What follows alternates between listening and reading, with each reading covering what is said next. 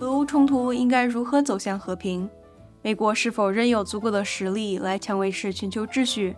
美国仅占世界人口的百分之四点一，而金砖五国占据百分之四十一点五。在与经济学家杰弗瑞·萨克斯 （Jeffrey Sachs） 的对话中，我们将讨论俄乌之战的种种起因及随后的北约扩张、美国主导地位的逐渐衰落、中国经济、教育和科技领域的迅即崛起。以及中国在斡旋国际冲突中日益重要的角色。Jeffrey Sachs 是哥伦比亚大学可持续发展中心主任和联合国可持续发展解决方案网络主席。他曾任三位联合国秘书长的特别顾问，以及戈巴尔乔夫、叶利钦和乌克兰前总统利昂尼德·库西马的经济顾问。Sachs 曾两次被《时代》杂志评选为全球一百位最有影响力的世界领袖之一，获得唐奖永续发展奖。法国荣誉军团勋章和蓝色星球奖。他是联合国能源转型咨询委员会的联合主席和一名梵蒂冈宗座社会科学院院士。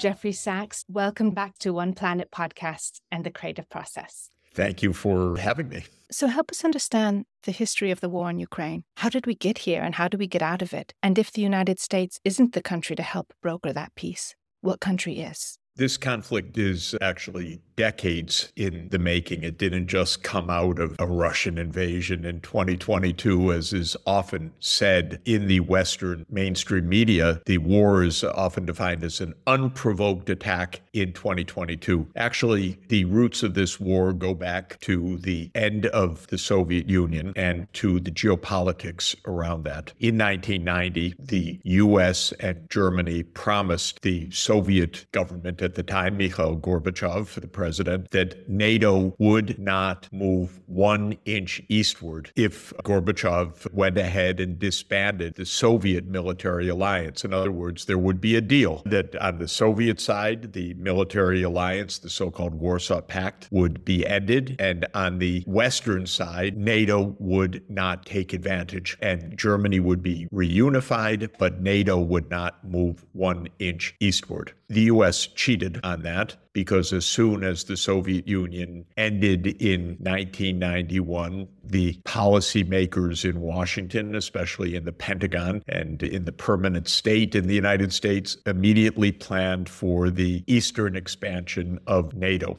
And by 1992, Ukraine was already on the list that NATO would go that far. In fact, Zbigniew Brzezinski, a U.S. major geostrategist wrote in 1997 the timeline for NATO expansion, including that Ukraine would become candidate between 2005 and 2010, which is exactly what happened. So this war started, in my opinion, because the United States could not accept a peace in which the military alliances of both sides of the Cold War would stand down. Well, many things happened over the 30 years between the early 1990s and today, but probably the highlights to mention are that in 2008, George W. Bush Jr. forced NATO, pushed NATO, but really pressed that NATO would announce that Ukraine would become a member. And that happened at the Bucharest NATO summit in 2008. The Russian leadership was furious. They had warned again and again don't do that. We don't want your military right up against our 2,000 kilometer border with Ukraine. Then a Ukrainian president won the election in 2010 on the program of neutrality for Ukraine. Viktor Yanukovych won the election based on the idea that Ukraine doesn't want to become the battlefield between two superpowers and called for neutrality which had been enshrined in the original Ukrainian Declaration of Independence, but then was abandoned by some of the NATO oriented politicians of Ukraine later on. So in 2010, Yanukovych called for neutrality, but he was overthrown violently in early 2014 with the U.S. participation. So this was really a terrible escalation because the relatively pro Russian president, but one who called for neutrality, which I think was the only safe course for Ukraine, was overthrown, and the United States played a significant role in that. People know about the famous tape of Victoria Nuland, who is now our Undersecretary of State. At the time, she was the Assistant Secretary of State, and she described who the U.S. would see as the next government three weeks before a violent overthrow. It's it's pretty ugly business, in my opinion. Well, in any event, the war started in February 2014. It escalated between 2014 and 2021. The attempt to end the fighting at the end of 2014 and early 2015 came in two agreements called the Minsk Agreements, in which the government of Ukraine agreed with the breakaway regions of eastern Ukraine that those regions would gain autonomy. And then the government of Ukraine failed to implement the Minsk II agreements, even though they were endorsed by the UN Security Council. So the diplomacy failed again. And when Biden came into office in 2021, rather than trying to de escalate, he called for NATO enlargement and reinforced the U.S. push to expand eastward. Putin strongly pushed back. Biden pushed back. The U.S. signed several statements in 2021 confirming that NATO would enlarge. I think this was all absolutely irresponsible. Russia masked troops on its border and put on the table a draft U.S. Russia security agreement on December 17th. 2021 based on no NATO enlargement. The Biden administration formally replied that it was not willing to negotiate over that issue in a, response in January. Then Russia invaded on February 24th, 2022, making clear that it was the failure to reach an understanding on the NATO question that was central to Russia's action. Four weeks later, Zelensky declared that Ukraine was accepting of neutrality. In other words, the initial Russian invasion brought Ukraine to the negotiating table. And during the second half of March, with the Turkish government being the mediators, Russia and Ukraine hammered out a peace agreement Incredibly, the United States blocked it because the United States told the Ukrainian government, you fight on, because American policymakers had two ideas. One was that Ukraine should not be neutral, it should be a NATO country. And second, that the war would be won by some combination of Western armaments and financial sanctions. And so the U.S. ratcheted up the war Putin said, no, we don't stand down, we fight, and mobilized hundreds of thousands of Russians in the summer of 2022. And since then, we've been on a path of military escalation. I resent the fact, as a citizen threatened by this, that Biden has not negotiated over NATO and that Biden and Putin have not talked once, as far as we know, since February 24th, 2022. You know, when two sides are fighting, they need to talk and negotiate. But that's rejected. The hardliners in the United States, Nuland, Blinken, Sullivan, Biden, say, why negotiate? We just escalate. We'll defeat Russia. This is, in my view, utterly reckless and irresponsible. First, it leads to the destruction of Ukraine, and second, it risks the escalation to nuclear war. So I'm very unhappy about this, and I very much resent that the mainstream media, like the New York Times, repeats the falsehood all the time that this was an unprovoked action on February 24th, 2022, seemingly wanting us to be without any context or history to understand where this conflict came from and how it can end. And a newspaper like the New York Times has a responsibility to tell the truth, and they're not doing it. Indeed, as citizens, we have the right. You know, a country is not looking after in the US the prosperity of its own citizens, going out conducting these irresponsible wars when we don't have time with other things with the environment. Ironically, what seems to be behind it all is this insistence on a unipolar world, insistence on dominance. And while the US wants to hold on to its status as a reserve currency, it seems under those economic sanctions that US has also suffered, it might even be hastening the strength strengthening the currencies of other countries.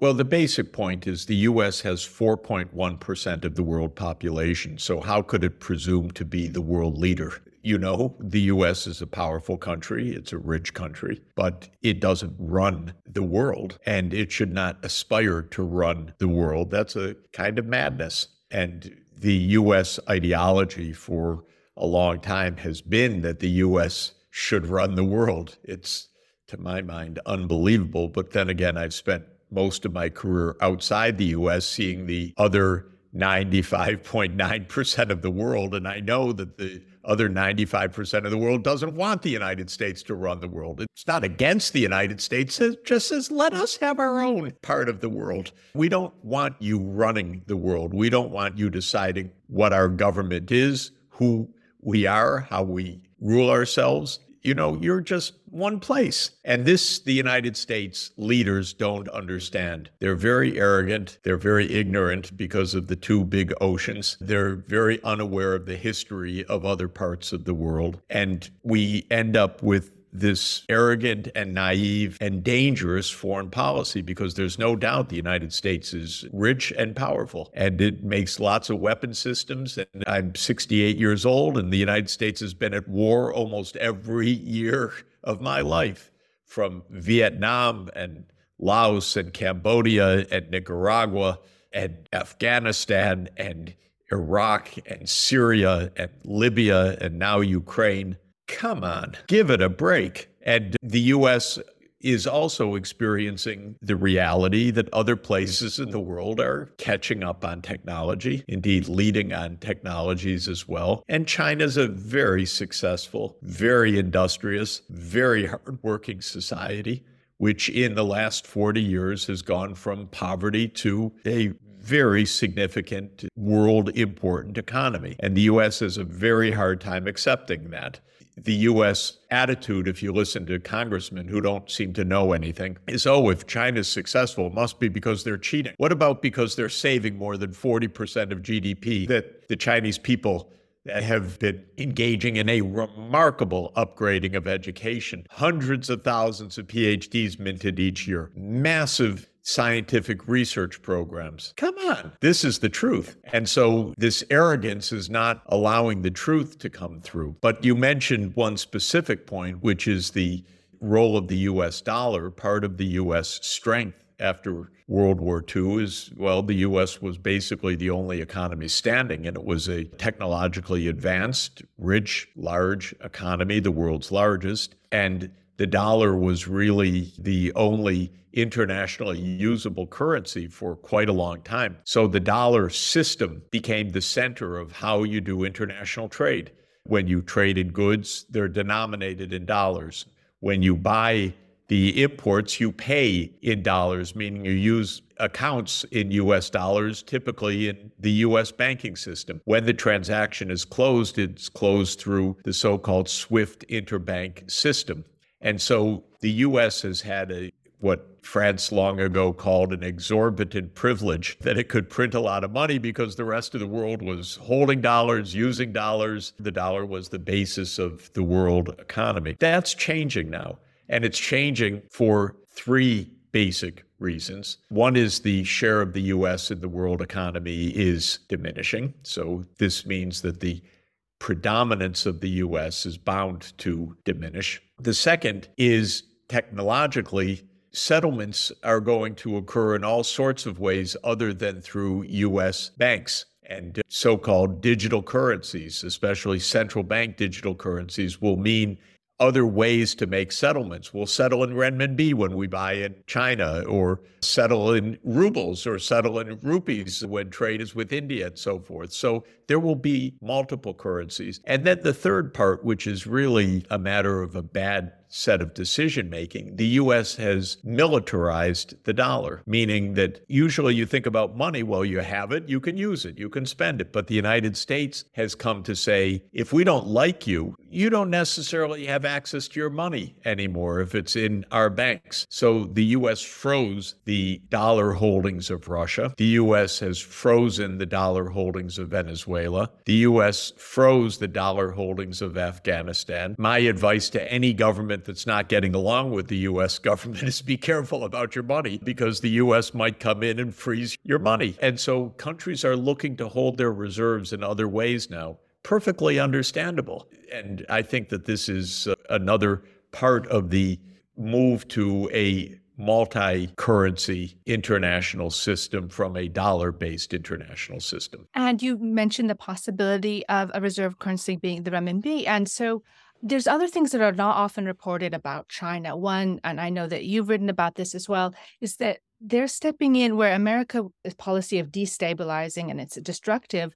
China, in some cases in the Middle East, is stepping in as a peacemaker, and it's less expensive if we can achieve peace. Well, probably the most remarkable diplomatic achievement of recent years, I would say, is China brokering a peace agreement between Saudi Arabia and Iran. Uh, in the American idea, those two countries were implacable foes. They could never agree. And for the United States, Iran was the enemy and Saudi Arabia was the ally. But the whole idea of U.S. foreign policy is you bring countries under your authority as an ally of the United States, like Saudi Arabia, and you fight your enemies on the other side. But China has a different idea, which is that Saudi Arabia and Iran had no fundamental reasons for this dissension, but they have plenty of reasons for cooperation. For one thing, they're both being hard hit by climate change. They need need to cooperate because the water crisis is quite severe. They're both hydrocarbon economies. They need an energy transformation, which is very profound. And so the Chinese facilitated a uh, reconciliation between the two. I'm very happy about that reconciliation, by the way. The fighting between, the bitterness between Iran and Saudi Arabia divided Western Asia. It contributed to an absolutely devastating war in Yemen, in which the United States gave its military support that killed a lot of people. And uh, it destabilized a region that needs a lot of economic transformation and technological upgrading and change. And so this agreement is really a big help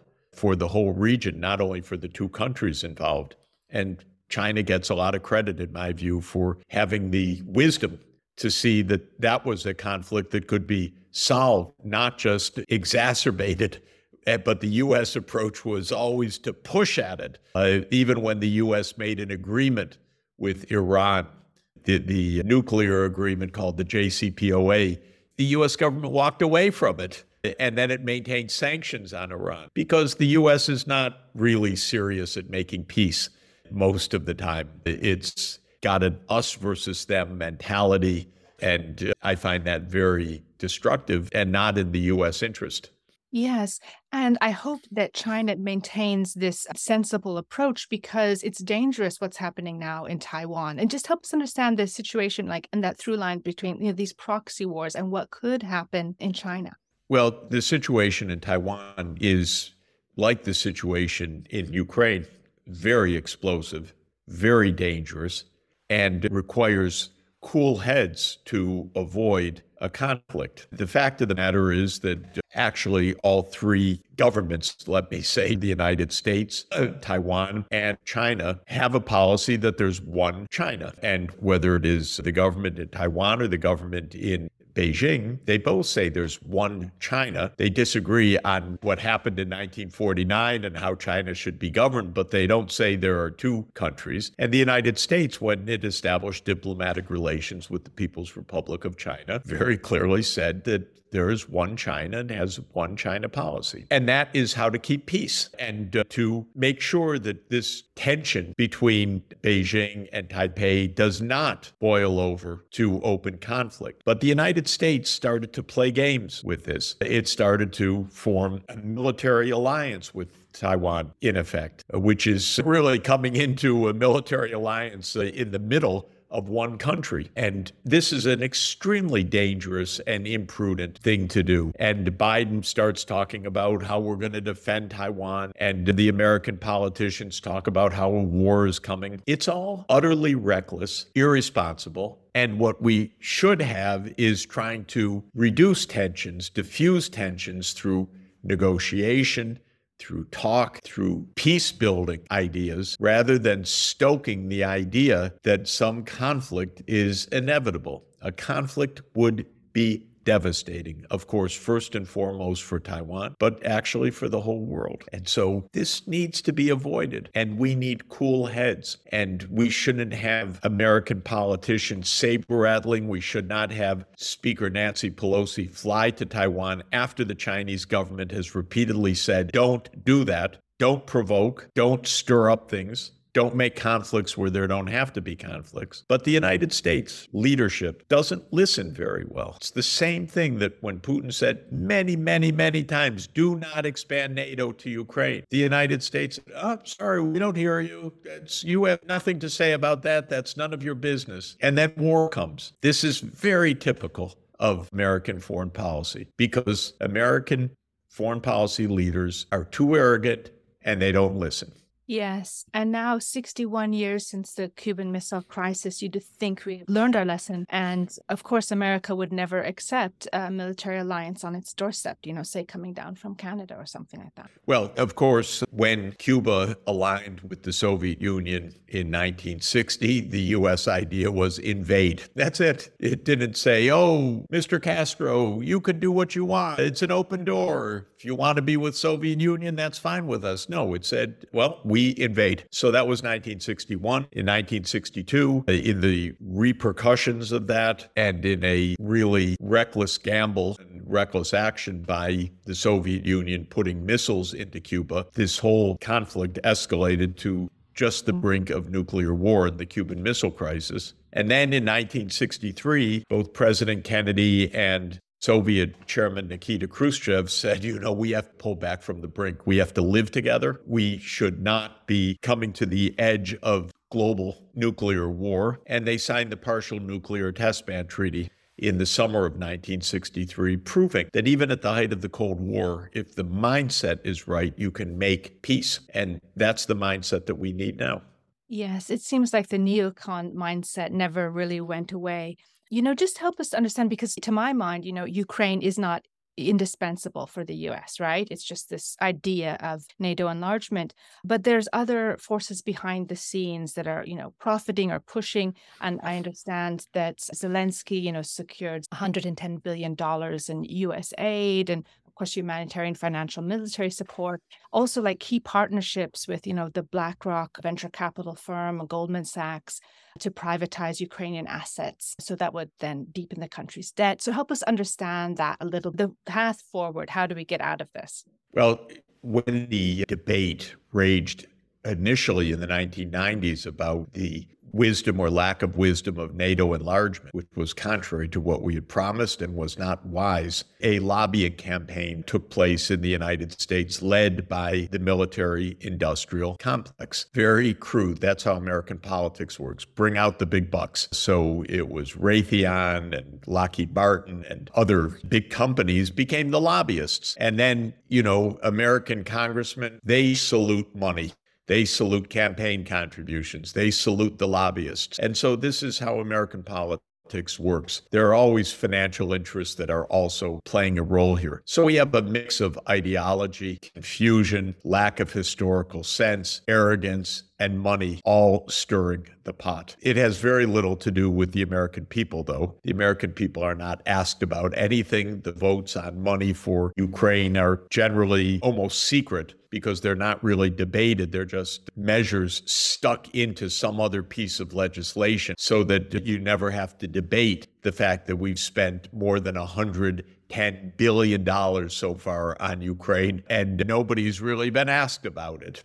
Nothing of the American people haven't really been asked. So, this is how American politics works. Now, what should be done?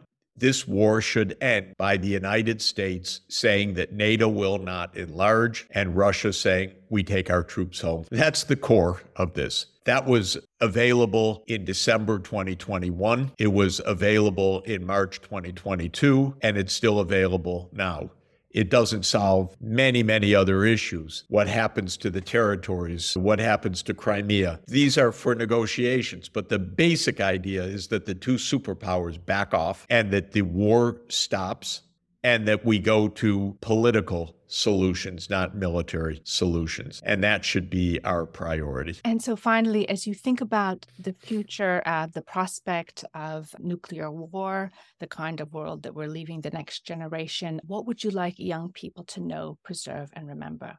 Young people should lead the way to a safer, cooperative, peaceful, and environmentally sustainable and fair world. This is the point. We need to build the future we want, not to feel trapped in this mindless cycle of violence and environmental destruction. The problems that we face are solvable, and they are not driven by the needs of the people. They're driven by greed or power seeking of elites. And we need to have a new generation say, this is not working. We want a world that is at peace, that is shared in prosperity, and that solves the environmental crises, which have become so deep and are neglected in part because we are wasting our time, our lives, our resources on these useless wars. Yes. So thank you, Jeffrey Sachs, for being a voice for peace, justice, and reason, speaking truth to power, and offering viable political and economic solutions so that we can move in a positive direction towards international cooperation and greater prosperity for all. We all live on one planet we call home. Thank you for adding your voice to One Planet podcast and the creative process. Thank you so much. So great to be with you. One Planet podcast is supported by the Jan Michalski Foundation. This interview was conducted by Mia Funk with the participation of collaborating universities and students. The associate interview producer on this episode was Sam Myers. 匠心博客的华语制作协调员是张和念。我们衷心希望匠心今天丰富了您的创意思考。如果您希望参与我们的创意社区、展览和播客的互动， 欢迎您到 team at creativeprocess.info 投稿或留言。感谢您的收听。